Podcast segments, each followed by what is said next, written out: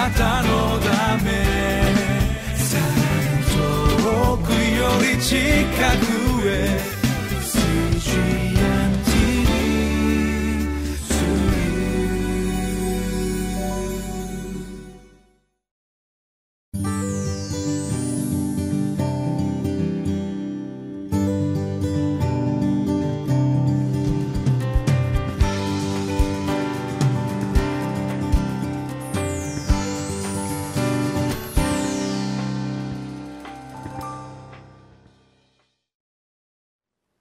皆さんこんにちは。先日から北イスラエルの王について学んでおります。で今日は久しぶりに預言者エリシャが登場いたします。そしてそのエリシャの最後の働きというものを見ていきましょう。本日の聖書箇所は列王記第2 13章の14節から25節です。タイトルは罪で死んだ人生も御言葉で新しくなりますです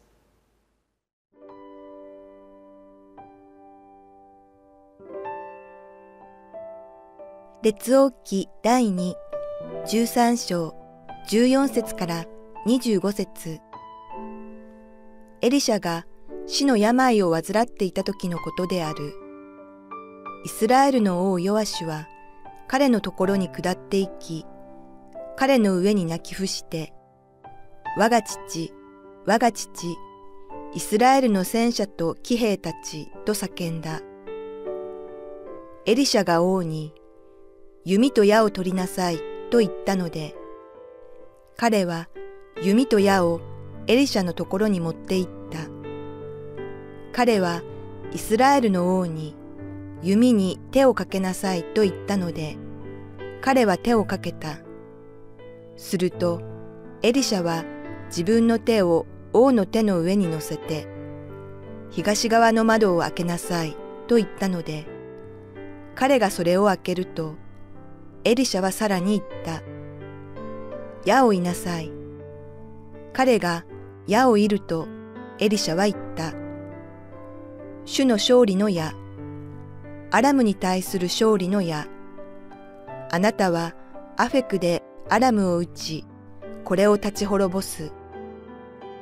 ついでエリシャは、矢を取りなさいと言った。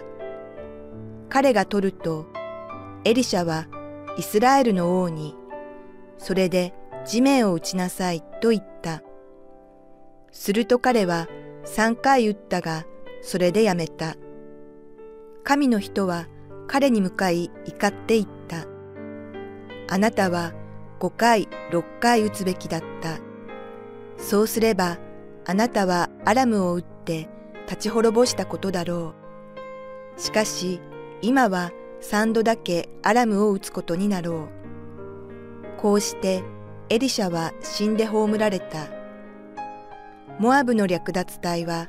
年が改まるたびにこの国に侵入していた。人々が一人の人を葬ろうとしていたちょうどその時、略奪隊を見たのでその人をエリシャの墓に投げ入れて去っていった。その人がエリシャの骨に触れるや、その人は生き返り、自分の足で立ち上がった。アラムの王ハザエルは、エホアハズの生きている間中、イスラエル人を虐げたが、主はアブラハム、イサク、ヤコブとの契約のために彼らを恵み、憐れみ、顧みて彼らを滅ぼし尽くすことは望まず、今日まで彼らから三顔を背けられなかった。アラムの王ハザエルは死に、その子ベンハダデが代わって王となった。エホアハズの子ヨアシュは、その父エホアハズの手からハザエルが戦い取った町々をハザエルの子ベンハダデの手から取り返した。すなわち、ヨアシュは三度彼を打ち破って、イスラエルの町々を取り返した。エリアの弟子として活躍してきました預言者エリシャにとうとう終わりの時が近づいてきました。エリシャは死の病を患っていました。そこへ北イスラエルの王ヨアシュがやってきました。ヨアシュは昨日お話ししました通りヤロブアムの罪から離れなかったという王です。しかしそんなヨアシュも預言者エリシャを頼って彼の最後の言葉神の言葉を聞こうとしてやってきたのです。エリシャはそこでヨアシュ王に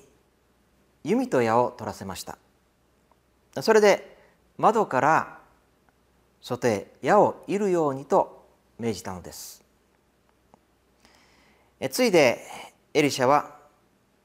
矢を手に取ってそれで地面を打つようにとヨアシュに命じました。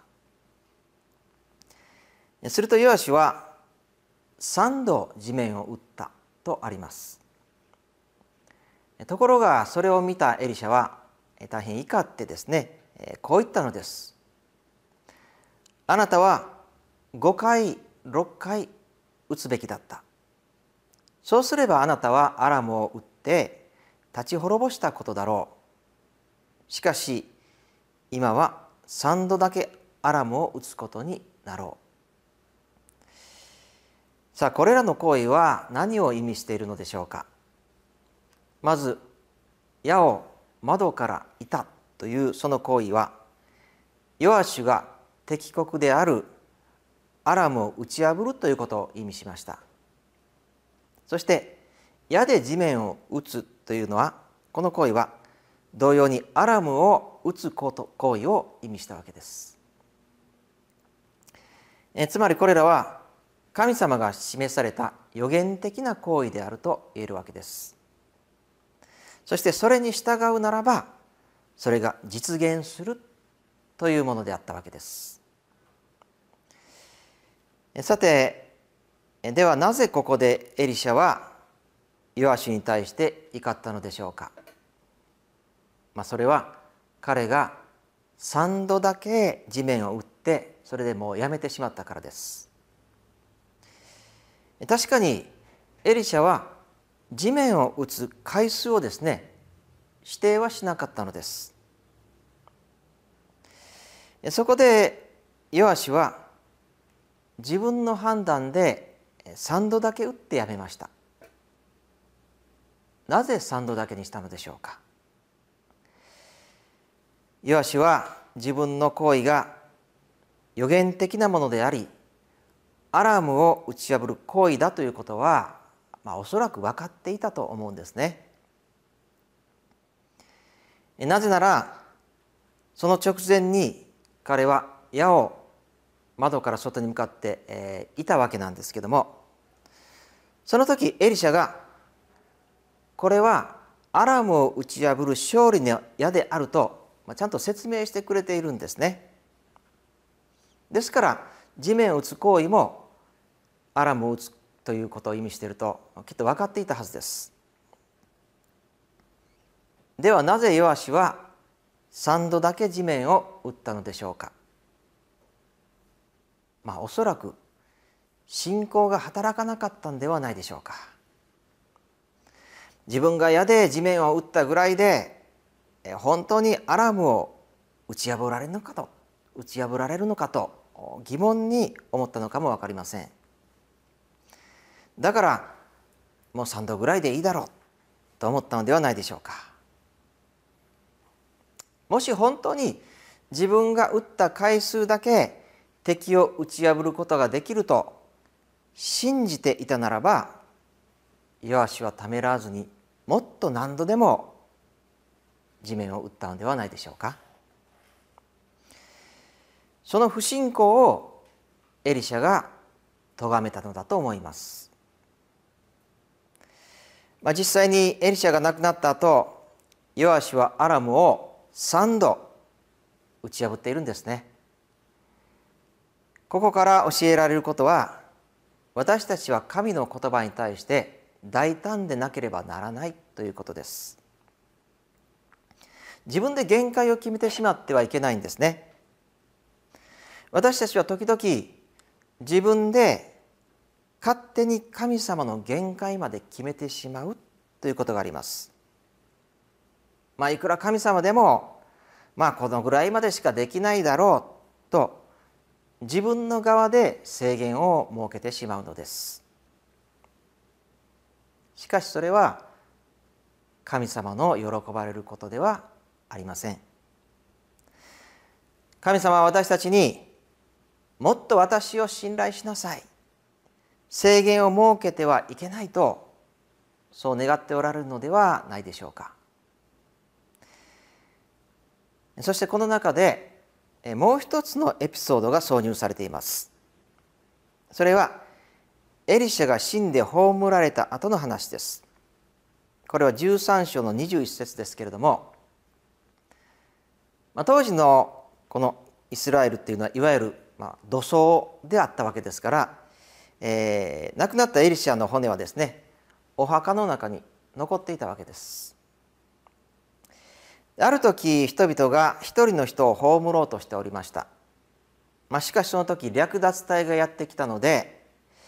人々は慌ててその亡くなった人をエリシャの墓に投げ込んで帰っていったのです。ところがその死体がエリシャの骨に触れるとなんとその人は生き返ったというんですね。まあ、聖書には不思議な話がたくさん出てくるんですけれどもこのエピソードはその中でも特に変わっていると思います。なぜならエリシャの骨も亡くなった人もどちらにももう信仰はないからなんですね。またどちらかが生きているんでしたら、まあ、信仰によって生き返ったと言えるんですけれどももう死体と骨ですからどこにも信仰の入る余地がないんですね。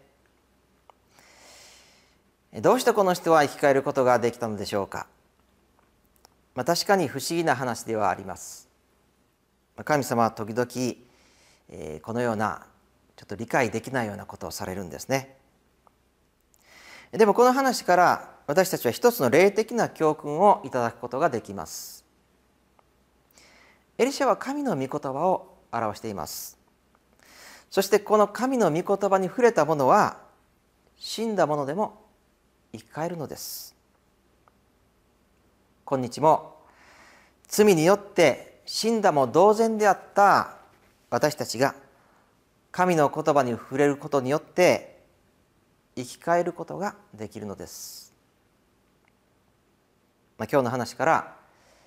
私たちは神の全能を信じて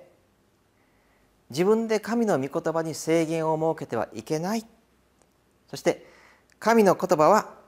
死んだ者も生き返らせてくださるのだということを教えられるのではないでしょうか。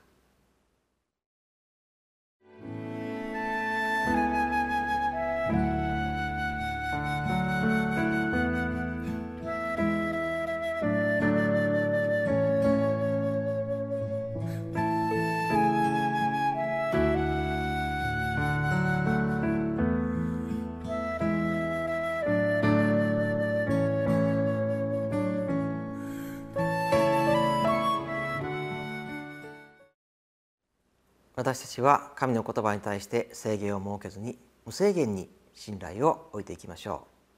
う。お祈りいたします。天の父なる神様感謝します。あなたは私たちにあなたの言葉御言葉を送ってくださいます。御言葉には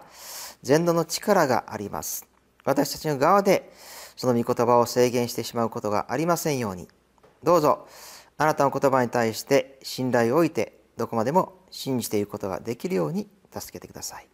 その言葉を信じる者は生きることができます。この言葉を私たちも日々の糧としていくことができますように。主イエス・キリストの皆によって感謝してお祈りいたします。アーメン。